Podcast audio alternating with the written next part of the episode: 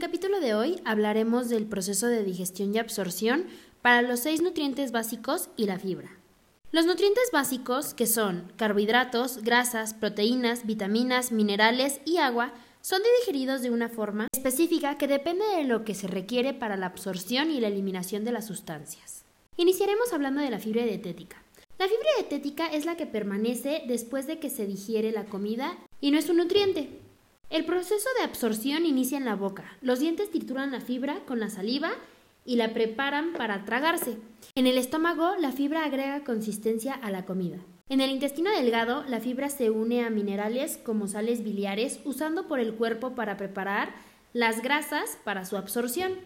En el intestino grueso, la fibra pasa casi toda intacta a través del tracto digestivo y va al intestino grueso, donde enzimas bacterianas digieren la hemicelulosa para convertirla en glucosa que es absorbida. Sin embargo, su combustión en energía es mínima. Las fibras dietéticas ejercitan los músculos intestinales para que estén en buenas condiciones y con buen tono. El colesterol y algunos minerales están unidos a las fibras y se secretan con esta. Los carbohidratos. Los almidones y el azúcar son carbohidratos. Su proceso inicia en la boca. Las glándulas salivales segregan las enzimas aminalasa salival, empezando la digestión del almidón en polisacáridos y maltosa.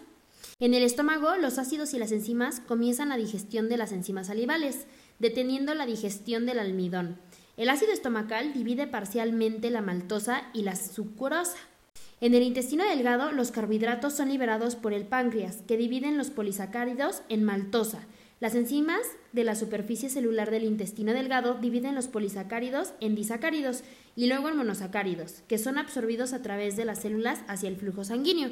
Y por último, pasan al intestino grueso. Aquí no se produce ninguna absorción de carbohidratos, sino su eliminación. Grasas. Las grasas incluyen triglicéridos, fosfolípidos y esteroles. Su proceso de absorción inicia en la boca. Segrega lipasa lingual y las grasas se mezclan cuando alcanzan la temperatura corporal.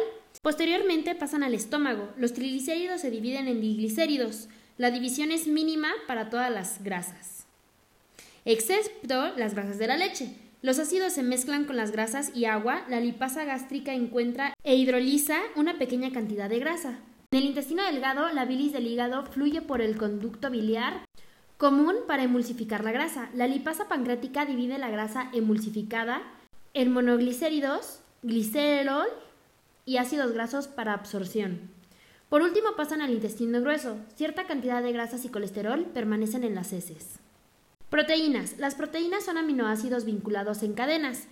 Su proceso de absorción inicia en la boca. Los alimentos que contienen proteínas son masticados y hasta ahí listos para tragarse. En el estómago, el ácido deshace las cadenas de proteínas y se activan las enzimas.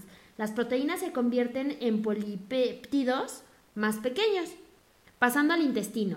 En el intestino, las enzimas pancreáticas y el intestino delgado, proteasa, dividen los polipéptidos más las enzimas de la superficie de las células intestinales, hidrolizan los péptidos y luego absorben los aminoácidos. Y por último, pasan al intestino grueso, donde no produce una absorción, sino una eliminación de lo restante no absorbido. Vitaminas. Las vitaminas son nutrientes orgánicos esenciales que son necesarios en cantidades mínimas y no producen energía. En la boca no se produce ninguna acción sobre las vitaminas, ni mucho menos en el esófago. En el estómago, el factor intreseco se adjunta a la vitamina D12. En el intestino delgado, las vitaminas solubles en grasas son emulsificadas por la bilis y absorbidas con otras grasas, además de las vitaminas solubles en agua.